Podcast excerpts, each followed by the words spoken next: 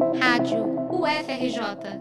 Informação e conhecimento, conhecimento, conhecimento. Com a criação do Ministério da Igualdade Racial, políticas públicas voltadas para a população negra ganharão relevância no novo governo. De 2015 a 2022, os recursos para o assunto sofreram cortes de 93%.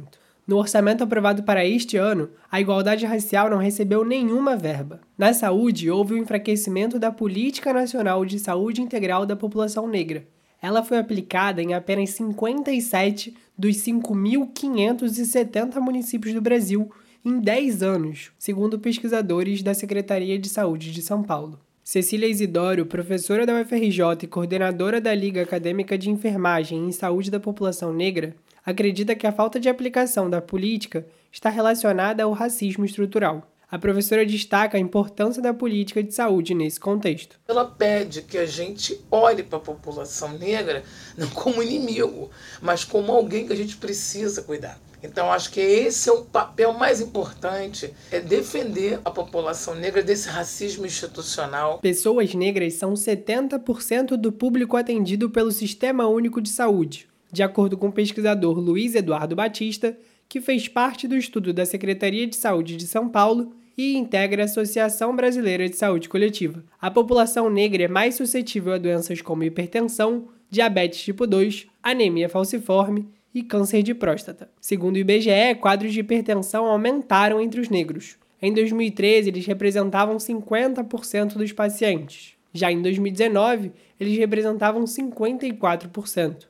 O número de negros diabéticos também aumentou, de 47% para 53%.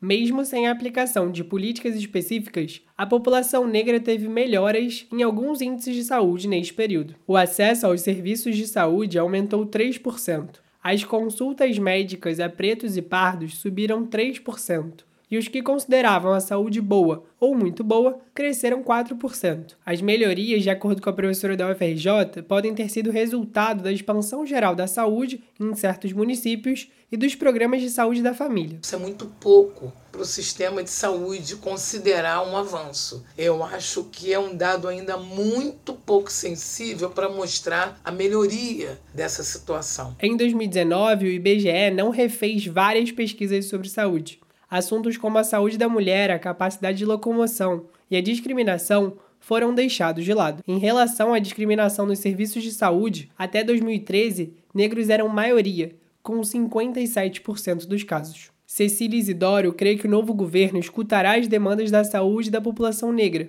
porque está em um momento favorável, mas enxerga com preocupação a falta de profissionais negros no alto escalão do Ministério da Saúde. Por outro lado, a criação do Ministério da Igualdade Racial, antes secretaria, pode garantir a atenção às políticas de saúde negra. Isso porque a pasta tem como objetivo trabalhar juntamente com outros ministérios.